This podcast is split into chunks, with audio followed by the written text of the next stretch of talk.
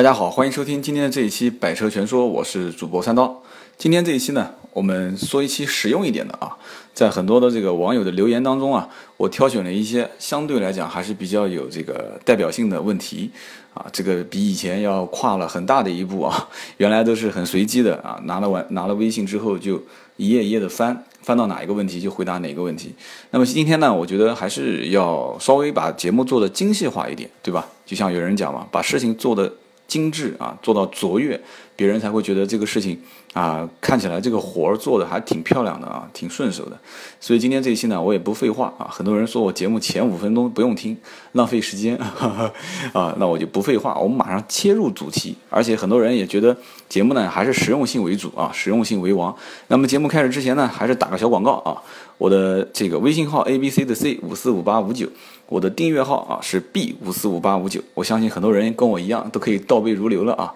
好的，一开始呢，我们就看一下啊，有一些好朋友给我留言，然后我也很长时间没回复啊，真的是最近比较忙，家里事情比较多啊，还差一点点又要差到别的地方去。那我们回过头来讲啊，这个微信上的好友叫做温柔的雅和尚啊，这个你这个你这个雅号简简直是让让人觉得太歪地了啊。这个温柔的雅和尚，他问我，他说啊，你好，我是一个新手啊，想咨询一下这个交通事故方面的问题啊。当时我看到这句话，然后我翻了一下他后面的留言，我就知道这个事情估计故事还是蛮长的。然后他就问我，他说我最近呢倒车撞了一辆奔驰啊，我后来报了保险公司，当时呢这个保险公司理赔员呃也很及时的过来拍了照片了。拍完之后呢，因为我们当地没有这个奔驰 4S 店啊，就说好了，到时候一起到 4S 店看了以后呢，啊，我会把钱先垫付，然后呢再找保险公司进行报销啊。结果呢，当天晚上，因为这个保险公司的人走了之后呢，对方说啊，我是借别人的车啊，这个车子呢，我一定要连夜把它修好，所以说要去他朋友的这个修理厂去维修啊。所以这个我估计你可能还没去 4S 店是吧？啊，我看到目前为止是这么判断的。所以呢，对方呢就让他先垫五千块钱的维修费啊，结果我谈不妥，就是这个温柔的哑和尚不肯给钱啊，结果呢就是说啊，那那那行，我陪你去你的朋友修理厂看看啊，结果就去了他朋友的修理厂，去了之后呢，啊，修理厂的朋友就说了啊，这个车子呢要换一个中网啊，一共要大概要七千多块钱，哎呀，那我就觉得很夸张啊，就前保杠就掉了那么一点点漆啊。就为什么要换中网呢？啊，他对方讲说中网有松动啊，然后这个觉得这个网友觉得这明显是在讹钱嘛，对吧？那这个事情怎么处理呢？啊，他后来就继续讲了，他说最后呢，这个保险公司的人后来也到了修理厂，然后和修理厂的人呢谈妥了，说是可以换的啊，是可以换的。那么这个授权这个维修厂来维修，让维修厂先垫付啊这个钱，之后呢和保险公司再进行结算，啊，我就认为呢就不用掏钱了。结果呢，保险公司他愿意赔钱，我也就不用垫钱。然后最后他把发票给我，我给他报了，也就无所谓了。啊，我是这么认为的。到了五天之后呢，这个对方打电话过来啊，让我去维修厂把钱给付了。哎，那我觉得很奇怪啊。然后呢，他告诉我维修费是七千五。结果呢，打电话给保险公司的人啊，保险公司的人出差啊，培训说接不了电话啊。这个是他自己讲的啊。这个对方呢，这个撞车的人呢，就天天打电话给我，让我去付钱。我呢，给保险公司总部打电话啊，总部说，哎，你这个车还没有定损啊，所以他就问了，说这个情况怎么处理啊？所以我说实话，这个，呃，你要如果是铁粉啊，你之前应该也听过我讲过几期关于交通事故的一些案例啊。曾经这个网上也在流传一个文章啊，叫做如果碰到人了怎么处理啊？叫三不一没有的原则啊，不垫付。不探望，不调解啊，没有钱，这个好像听起来是挺狠的啊。不垫付就是啊，不管是人伤还是这个交通事故伤啊，反正就是不给钱，你反正没有权利让我先垫付，你该修就修啊，我也不会赖掉你的，而且我也没跑，对吧？出了事故我也不紧张，我打电话给幺幺零，然后打电话给保险公司，我这不算肇事逃逸，对吧？所以你根本拿我没有任何办法，保险公司怎么说我怎么算啊。然后呢？不探望，这个跟你没关系啊，这个是讲人伤事故，但是这个有点太没人情味儿了。但是确实有的时候你太有人情味儿了，对方不拿你当人情啊。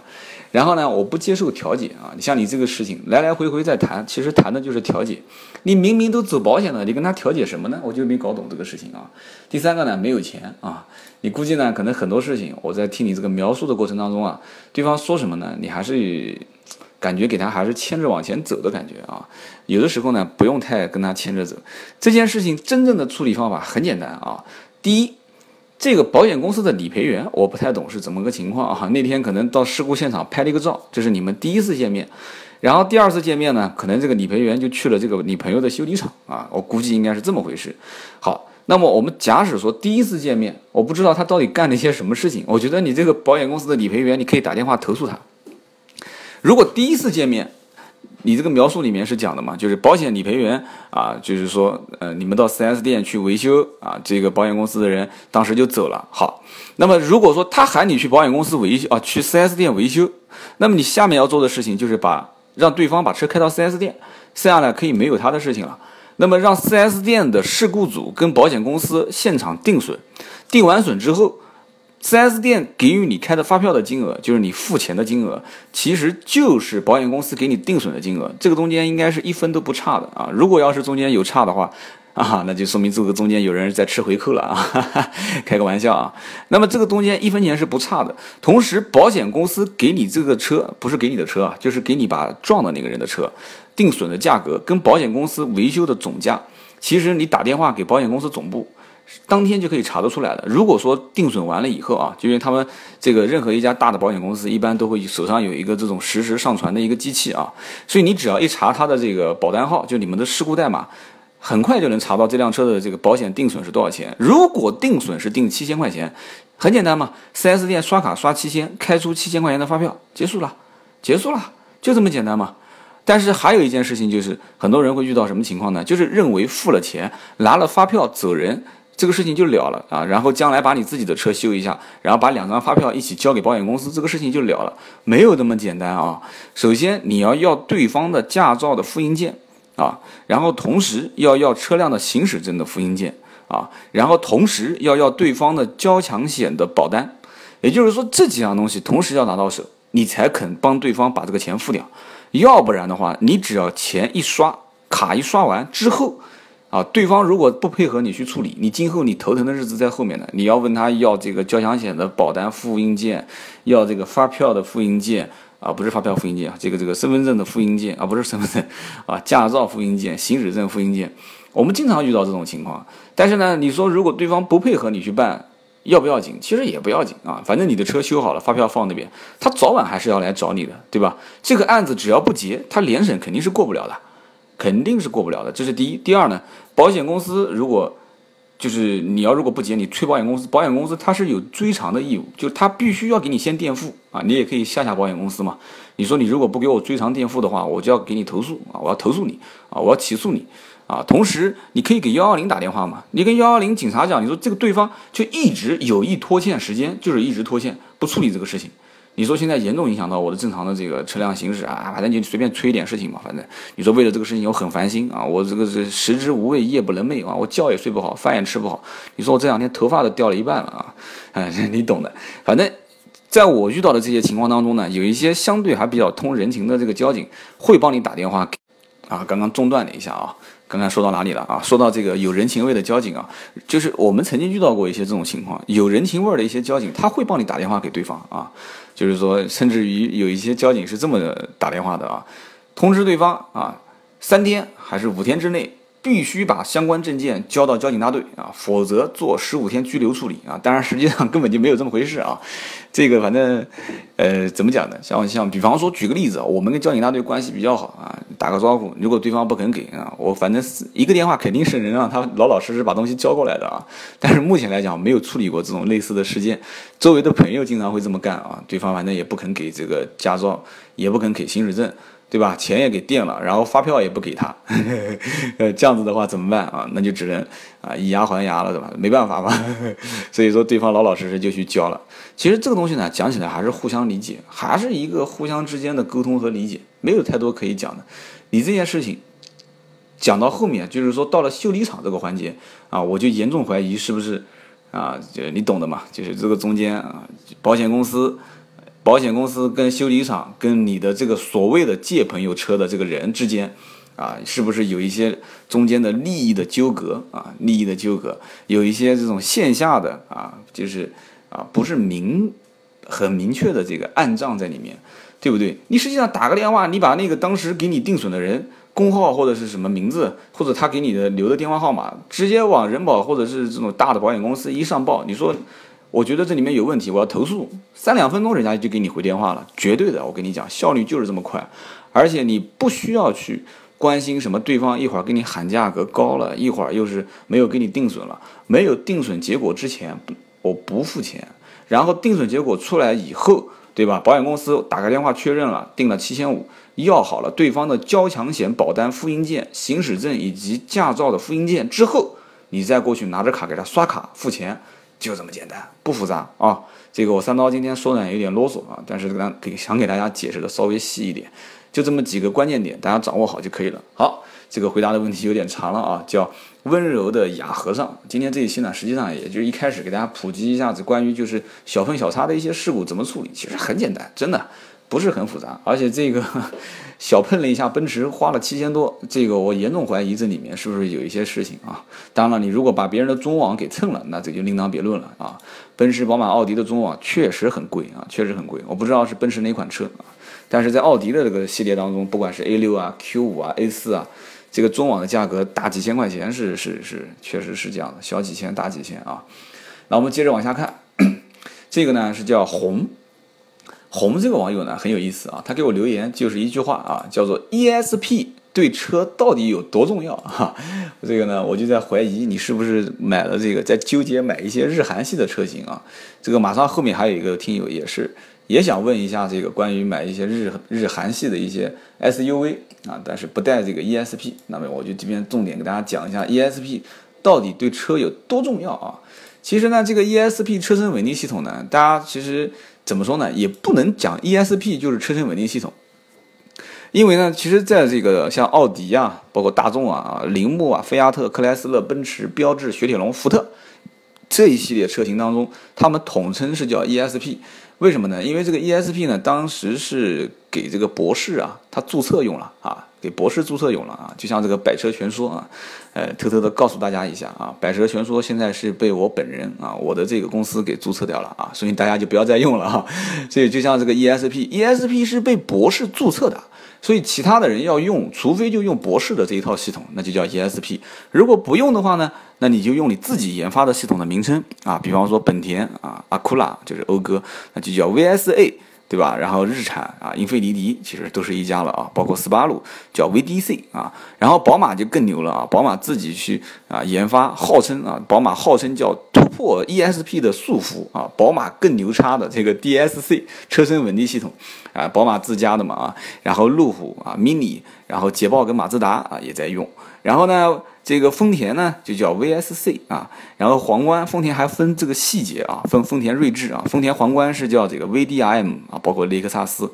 然后呢通用呢是叫 ESC 啊，然后现代呢叫 VSM 啊，反正你们不用管太多这些呃什么这个那个的啊，不管是博士的还是什么天河的电装的、爱信金基的、大陆的还是德尔福的，反正这些东西就干一件事情啊，他们就只干一件事情，就是帮你这个车辆啊，就是进行一个呃修正。啊，就是讲白了一句话，就是在发生不可预测的紧急事故的时候，啊，就出现避让的时候啊，发生的这些什么侧滑啊、转向不足啊、转向过度啊，他帮你进行一些纠正。那有些人会问了，说那我买车是不是就就一定要这个东西呢？啊，这边反正比较遗憾的，先告诉大家一件事情，其实，在某一些国家啊，车身上带有 ESP 稳定系统是必选条款。就是你不给老子安 ESP，老子就不让你上市卖啊！就这么强悍啊！但哪些国家大家上网可以搜搜啊！我说实话，提前没做好功课，要不然的话我会把名单给大家说一下，但说了也没用，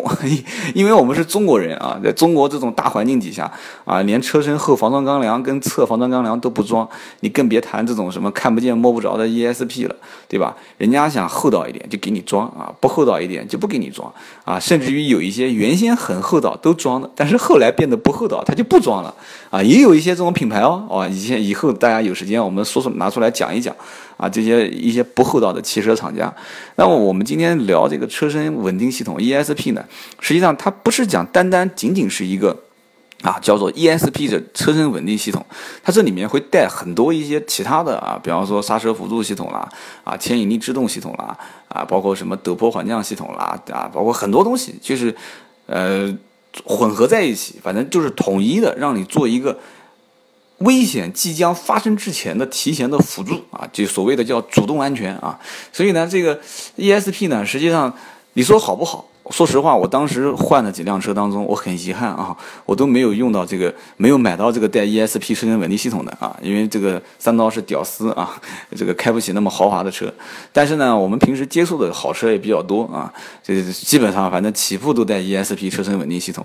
呃，但是我说实话，在开的过程当中，你肯定是不会有任何感觉的，对吧？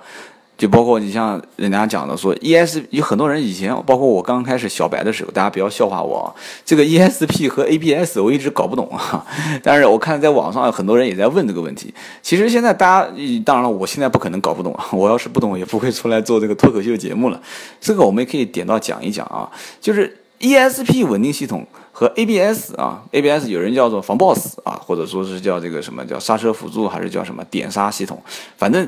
ABS 的系统，它实际上跟 ESP 啊是控制器的功能名称，但是呢，这个 ESP 的功能是肯定带 ABS 的。你看所有的这种啊，我们今天。我们就是不太专业了啊，我们就刚刚把讲的那些所有的这些名称啊，包括什么奔驰、宝马的什么 V VSA、VDS、DSC、VSC，我把它混在一起，我们就用大家最熟悉的 ESP 啊，不是不是说我这个啊口误啊什么的，因为上次我记得讲了这个什么呃路虎奇瑞的这个事情啊，奇瑞极光的事情，很多人在喷我啊，实际上说实话这个啊不解释不解释啊，这个这个人人都有犯错误的时候啊啊，我也是敢于说我不知道的这种。人啊，不知道就是不知道，错了就错了嘛，错了再学习嘛，对吧？有这么多好友在帮我学习和纠正，我相信呢，这个将来我还会有更多不知道的跟说错的地方，大家呢也也帮助我多多学习，我们互相前进啊。好，我们继续往下讲。其实这个 ABS 跟 ESP，ESP 是肯定带 ABS 的，但是 ABS 并不是代表它是 ESP 啊。所以呢，这个讲的有点绕啊。所以呢，这个 ESP 的功能当中的制动系统，两个功能实际上都是相同的油路控制啊，都是相同的油路控制。然后呢，刹车作用都是一般的过程是，呃，怎么解释呢？就是油路驱动卡钳。加紧刹车盘啊，油路驱动一个卡钳，加紧刹车盘，然后来进行刹车。那要看这样一个系统呢，其实你可以先不管它的功能，而是要看这个管路的压力如何变化。这两个功能的区别主要在于对卡钳压力的控制啊。单纯的 ABS 呢，其实是给卡钳减压啊，而 ESP 呢是可以给卡钳加压，也可以减压啊。然后我们回过头来再看整车的视觉啊，就从从以整车的视角来看啊。其实我们相信呢，其实这样一个设计呢，是为了不同的工况而做的啊。什么叫工况呢？就是 ABS 是对应刹车过度啊，而 ESP 呢是对应转向不足或者是过度啊。就这两种情况都是进行纠正的嘛。就刚刚我讲的车身稳定系统发生紧急情况的时候进行纠正。你像当年我参加这个奥迪 R 八的这个销售培训啊，参加这个在上海 F 一，就是奥迪的 F 一赛车场，我们当时其中有一个测试环节就是百公里加速。啊，然后加速，在加速的过程当中，它会放一个行人的这种木板，就是假装一个行人的一比一等高的木板，然后到了这个行人的面前，一脚刹车，然后立马向左打方向，然后打完方向之后，立马把方向甩回头，前面会有一个桩桶，然后让你从桩桶当中这个线宽门当中穿过去啊。很多新手要听到这一幕，会觉得说哇，好刺激，好好玩啊。其实当时我们在操作的过程当中，是要求在起步时候油门踩到底啊，就几乎是当时我想弹射的啊，后来被这个德方的教练给制止了。教练说：“哎，你在干什么？” 他看到我这个啊一直在轰油门，然后完了这个，然后这个刹车半踩啊，然后这个切换成手动拨片的换挡，然后严格制止掉了，因为这个弹射起步。而且其实我觉得阿八应该也不存在弹射啊，这个大家可以纠正我一下，因为在我了解的范围内啊，我的知识体系里面阿八是弹射不了的，但是 S 七、S 六跟 S 八是可以弹射的啊，包括 S 五。但是呢，就是就是想做这个 ABS 的，而不是 ABS 车身稳定系统的一个测试啊。当时是做了这么一件事情啊。当然，当然了，弹射系统是要把 ESP 给彻底关掉的啊，差的有点远。那么在控制系统当中呢，其实有一套优先级的机制啊，我们就讲这个 ESP 啊，综合各种工况去判断实际应该怎么去控制这个液压管路，是加压呢还是减压？这个呢，各个厂家它有它自己的一套这个啊行车电脑的这个运作的逻辑啊，这也是每一家厂家所应对的所谓的叫车身稳定系统最有价值的一个部分啊。最有价值的一个部分，所以这个呢，我们就讲到是 ESP 跟 ABS 的区别。然后同时我们再提一下啊，其实目前在市面上，其实我真的是很看不起啊，很看不起很多厂家二三十万啊，甚至是三四十万的车不配 ESP 车身稳定系统啊？为什么呢？啊，我们讲一讲国产的车啊，十万块钱上下的配 ESP 的，啊，我们点名表扬一下吧啊，长安的逸动啊，奇瑞的艾瑞泽啊，广汽的传祺，比亚迪的速锐。你看这些车，很多的老百姓都会在这个微信里面问我啊，包括海马的 M 五、吉利的帝豪、中华的 H 五三零、长城的 C 五零啊，合资的品牌啊，大众系列是属于这个这个榜上经常都会有的嘛，大众的高配的捷达啊，啊桑塔纳，然后呢，福特的嘉年华、标致的三零一啊，十万很少有合资有配置这个 ESP 的，这个呢要点名批评一下，就是在十万块钱上下合资品牌。很多都不配 ESP，所以呢，这个 怎么说呢？合资的车，国内的生产商赚钱啊，说实话，真的，我估计应该好日子不会太多了啊。最起码你要拿一点真真金白银的东西啊，实实在在的给老百姓来看一看。当然了，这个呃，怎么说呢？他给我们留了这么一手后路啊，也是让我们国产车奋起直追的啊，奋起直追的一个一个好的途径啊。好的，我们今天呢就讲了这个 ESP 跟 ABS 啊，这期节目应该还算比较实用啊，还是算比较实用。大家如果觉得实用呢，给我点个赞，我觉得这个提前做点功课还蛮好的。然后呢，我们继续往下看啊，这个叫大灰狼啊，这个网友问我，他说，哎，刀哥能不能对雪铁龙这个品牌评价一下啊？我想买这个凯旋啊、C 五啊、C 四啊这些车。说实话呢，凯旋 C 五 C 四有的时候呢，我自己都有点傻傻的分不清楚哈，我觉得太像了啊，最起码 C 四啊 C 四 L 凯旋这几个车，我觉得太像了。然后呢，关于雪铁龙这个品牌，实际话实际上讲啊，曾经有个人夸张的是有有点点夸张的是这么讲啊，叫做如果啊我们没有看到雪铁龙这个品牌啊，我们是不是会认为汽车都是一个样子啊？所以这个话讲的有点夸张了啊，说这个。感觉这个奥大众体系、奥迪体系、宝马体系、奔驰体系啊，都是套娃战术啊，生产出一款车，然后一个一个的套娃啊，加长、加宽、拉高、压扁，然后然后就一直这个套娃设计。然后雪铁龙呢，它就一直没有做套娃设计啊，它就是每一款车都非常有个性啊，特别是它那个经典款毕加索啊，以及最近上市的这个像 DS 啊，大家都在问我说 DS 这个车你怎么看啊，刀哥，这车怎么样啊？啊，非常有个性啊，真的非常有个性。其他的嘛，我们改天好好聊一聊这款车。而且我跟南京这边 DS 的相关的领导，我们关系还是不错的，可以约过来嘛，到我的工作室。那我们说一下这个雪铁龙啊，雪铁龙这个品牌呢，说实话，用几个字可以把它给大概的，反正我觉得还是不错的啊，可以把它总结一下啊，有趣啊，这这个总结的比较低端啊，我不是这种文豪啊，一说出来就诗情画意啊，有趣啊，惊喜啊。然后不合群，这个为什么叫有趣、惊喜、不合群呢？就这个车子呢，有很多设计啊，包括早年我开，我记得有一期我曾经讲过的，开这个雪铁龙的爱丽舍，就最早的那一代，它喇叭是在那个左边的拨杆上面，我觉得就这个就特别有趣啊。就是我觉得它不仅仅是像一辆车，它像一个玩具啊。然后到后来开那个雪铁龙的车子，方向盘可以动，然后它中间不动，这也是让我觉得很惊讶啊。我觉得为什么方向盘动，中间不动啊？我还特地当时上网搜了一下。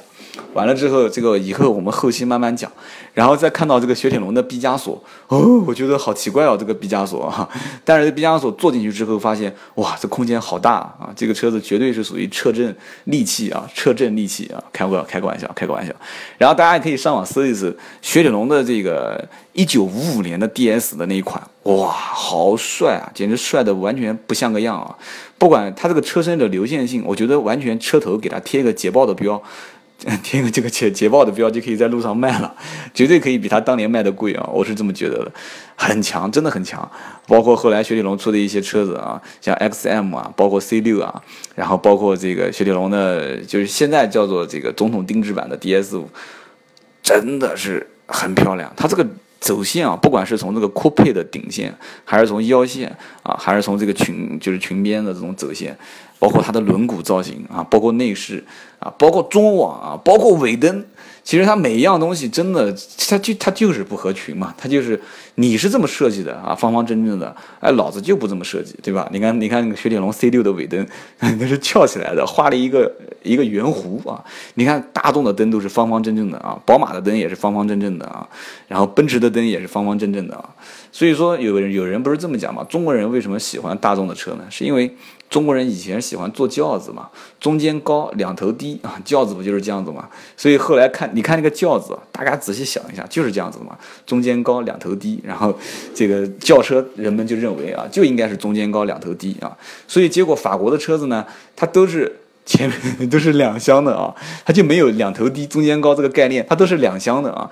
它就是即使做成三厢啊，你看那个雪铁龙 C 六 C 六啊，它即使做成三三厢，它也是把它做成这种酷配的顶线啊，就是从这个后排的顶部开始啊，就是 C 柱这个位置就开始直接啊一条顶线就开始滑到了这个尾部啊，想做一个流线型，包括做个做这个什么全景天窗啊。啊，包括什么所谓的，哎呦，大家都在吹这种什么空气悬挂，人家雪铁龙早就有了空气悬挂，人家叫飞毯式悬挂。啊，我曾经也很很幸运啊，在南京第一辆的 C 六啊，据说是第一辆啊，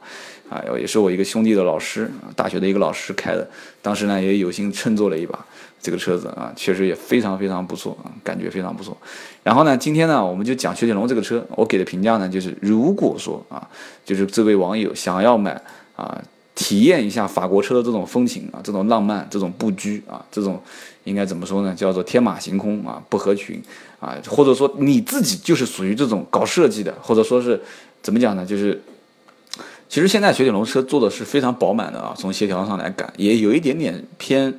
大众化、商业化、市场化的这种感觉啊，我觉得。你讲的这三款车都可以买，我唯一就是给你一点建议，就是什么呢？就是第一，外形是比较重要；第二呢，就是雪铁龙包括法系的很多车型，它是高转速发动机啊，比较适合跑高速，比较稳。如果你平时在市区经常开呢，可能油耗这一块还略微的可能会高一些啊，但是空间呢，应该也是它的优势啊，可以买，没问题啊。所以呢，这个叫大灰狼的网友啊，我给雪铁龙的评价，我希望你还满意啊。好，我们继续往下看啊，我们继续往下看。这位这位网友叫做 W，然后点点点 SK 啊，因为我不知道这个点点点是什么意思啊。他问我的问题呢，他问我的问题要把它拆分成七段啊。你看啊，提前做做功课还是比较好的。他问了我一段话，要把它拆成七段啊啊！你你真的是对我这个当年的语文老师的教学水平提出了一点点的质疑啊。当然了，这个这个拆题解题还是要有。他说我年底想买 SUV 啊，我看了几款都不满意。第一个呢是 CRV。CRV 呢，明年要换代啊，说这个车子呢，我不太满意啊。说明年如果要换代了，我我我是不是买完之后这个配置会跟不上啊？这个我们一个一个说吧，我们也不跳着走了。CRV 呢，确实，嗯，有传言是后面要换代，但你要记住一点啊，CRV 毕竟现在是新款上市啊，然后完了之后老款，你仔细看一下，应该是零七年左右上市的这个老款，一直到二零一三年吧，应该是去年。啊，然后再进行大改款，中间无数次的小改款，你觉得它改的有意义吗？啊，有意义。好，我帮你回答这个问题啊，自问自答，有没有意义？有意义啊。但是它换的这个大改款的这个款型啊，从外观上来看没有太大的区别啊，除了中网啊啊，包括这个雾灯啊啊，尾灯肯定都没变啊。这里面我觉得其实你不用太计较啊，包括配置啊什么的。老款上新款上市，老款降价，这个不挺好的吗？对吧？而且这个老款即使新款没上市，就所谓的老款啊，它款型又不会大改，不会影响到你的这个什么什么降价啊这些。我们继续往下看这个，包括你你所介意的这个配置啊，你不用你不用担心说啊，你老款买回来，结果新款呼啦一下加了 N 多配置，结果配置加完之后价格又没变，这种概率对于日本这种企业啊，就是日本人这种企业，呃，从我的个人判断啊。可能性不大啊，可能性不大啊，就给你稍微加那么一点点啊，比方说车身没有 E U S B 接口啊，老款没有，新款给你加个 U S B 啊，给你加个 A U X 接口，不得了了啊，不得了了，不要太太想入非非啊，说这个老款没有真皮座椅啊，新款加个真皮座椅，然后又把原来的手动空调换成自动空调啊，这种不符合他们的风格啊，不符合。我们再看第二一点，第二一点呢，就是他问说 RAV4 啊，丰田的 RAV4 这个前三款都低配没有 ESP，但是呢，我高配又买不起啊，你这个买不起，那我三刀帮不了你啊。但是低配没有 ESP，你让我怎么跟你解释呢？说实话，这个丰田的 RAV4，我觉得性价比最高的，呃，还是低配的 啊，两点零的两驱版本，二十万以内啊。如果再加加上优惠的话，那是最好了。那基本上办好也就二十万，这个其实是最划算的。二点零的四驱。呃，或者说是二点五的四驱的话，我觉得你不如干脆就上顶配了啊。但是这个呢，唉，日本人的车不带 ESP，你让我怎么解释呢？这个反正之前我也提到过 ABS 跟 ESP 的这些功能性的一些重要啊，你自己去看。第三一点呢，他就问我说，途观啊，途观呢加价我基本不考虑，那你都不考虑，我就不分析了啊。反正途观这个车改天有时间我们好好聊。那么第四一个呢，说翼虎啊，说翼虎断轴啊。嗯，这个断轴怎么说呢？我只能说他知错就改，应该还是好孩子啊。但是他知错不改，我也没话可讲了。但是起码翼虎的断轴啊，包括蒙迪欧的断轴，至少可以说明一点，就是品牌在这个品控方面，就是品质控制方面啊。我觉得还是有需要商妥的地方啊。虽然说福特是全球第一个做流水线生产的品牌，我们值得尊敬啊。当年的这个 T 型车啊，直到后来大众的甲壳虫上市之后啊，这个 T 型车才慢慢的从市场上啊淡化掉。但是福特真正在做车的过程当中，它对品控的要求到底有多高啊？对它的这个材料的精细程度，或者说选材的精细程度啊，是不是能把它做到这种对老百姓负责啊？对。国产的老百姓负责啊，国产车对老百姓负责，这个我打一个大大的问号啊！为什么打一个大大的问号呢？如果说这个车子要是做了一个常年的，就是像这种负重的，全球各地的，我们就不讲全球吧，全国各地啊，跑跑西藏啊，跑跑新疆啊，跑跑这个漠河啊，再跑跑深圳，然后车上进行满载。然后一直去进行这种特殊路况，然后这种极限路况啊，高温高到四五十度，低温低到零下二三十度，然后全年的这种测试，如果它的这个轴一直不断啊，这是第一个问题啊，它轴一直不断。第二个就是，然后在你量产的车型当中，你的供应商的选材跟你的当时跑这些是就是所谓的测试车用的选材供应商一致的话啊。我三刀至少不认为它会断啊，因为这个我觉得断轴太不应该了啊！我也不说的太激烈，太太太犀利，这个是好是坏，老百姓自己去判断啊。反正我觉得至少做了这么多测试之后啊，你这个车上的所有的供应商给到这些配件用在你的量产车上面，应该是讲不会出现这个问题。然后呢，他说我还不喜欢它的外观啊，那你既然不喜欢外观，我就不多说了。我们继续往下看啊。他说：“这个啊，我还看了马自达的 CX 五啊，这是第五个问题啊。他说我看了马自达的 CX 五，啊，他说。”啊，这个感觉好平庸啊！啊，我能理解你讲的平庸是什么意思啊？啊，外观的设计没有太多的流线感啊，感觉像个大面包啊，是不是啊？啊，然后内饰里面也没有太多的惊喜啊，感觉跟马自达的一系列的车型看的都一样啊。有可能你的朋友都开一些马自达的马二、马三、马六啊，也有可能你原来就是马自达车主啊，这都有可能。啊，我感觉好平庸啊！啊，那你感觉好平庸，你就把它 pass 掉嘛，很正常，pass 掉就是了，对吧？好。他说第六个啊，我看了一下广本马上要上缤智，啊，这位朋友啊，我看出来了，你是上网上的快要中毒了啊，你连这个概念车啊，这当然了，据说是十月份要上市啊。你连这个即将上市的这些车型，你都已经啊了如指掌了啊啊是是是有这么回事啊，一点八排量的啊，可能也会上一点五混动啊，但是如果这个车要上一点五混动啊，我觉得广本广本可能是真的有点脑袋抽掉了啊，呃，因为它这个这个这个当年的本田 Civic 就是思域的混动啊，惨不忍睹的销量，我们就不多说了啊，所以呢，我我我我说说实话啊。你呢是这么认为的？说啊，这个车子我觉得啊不到二十万，但是我周围的人都是开二十万左右，我觉得买一个档次比较差的车子，我是不是不太好啊？原来你买车是跟到周围的朋友的这个这个级别来啊，我一定要买的比他好，哎，正好给我说中了啊！我曾经有一期就这么讲的，啊，怎么说呢？你既然都定位在二十万往上走，那你就不要看缤智了嘛，对吧？二十万往上走，你刚刚讲的这几款车不都不错？然后最后说啊。呃第七个问题啊，第七个问题啊，兄弟啊，你是问了第七个问题啊，说，呃，销售卖车的呢，是喜欢全款买呢，还是喜欢贷款买车的啊？这个我怎么听得这么心酸呢？你问我说，呃，做销售的卖车的，他是喜欢我全款买呢，还是喜欢我贷款买啊？但是你还是说出原因了，你说啊，如果我全款买，优惠会多一些吗？好，那我来告诉你啊，每一家厂商他对这个优惠幅度的多少，不是说一杆子插到底啊，就是说啊，全款买我就优惠啊更多一些啊，你贷款买我就优惠更多一些，它是跟每一个阶段的给的相关政策有关。如果马自达在这一个季度啊，它给到了贷款购车的优惠政策，那你自然买车优惠肯定是这个贷款买更好，对吧？但是如果这段时间它取消掉了这个贷款给补贴，就是给经销店补贴的政策，那经销店肯定不会催着你贷款。当然了，也有可能催着你贷款，为什么呢？因为你贷款的话付了银行利息，同时你还要付手续费，这也是个盈利的范围，对吧？但是呢，不会幅度那么大。你可以从一点上可以看出，就是你先不提你全款还贷款，你问他啊，你说呃这个车子呢我也不是很急啊，我全款也可以啊，我贷款也可以，你给我一套方案，你看是全款买还是贷款买好？同时呢，我再告诉你，还有一种方式是可以先全款，然后再做反按揭，把车子先开回去，然后再反过来做贷款。但是开回去就是你发票开始之日起啊，就是开完发票一个月以内啊，不能太长。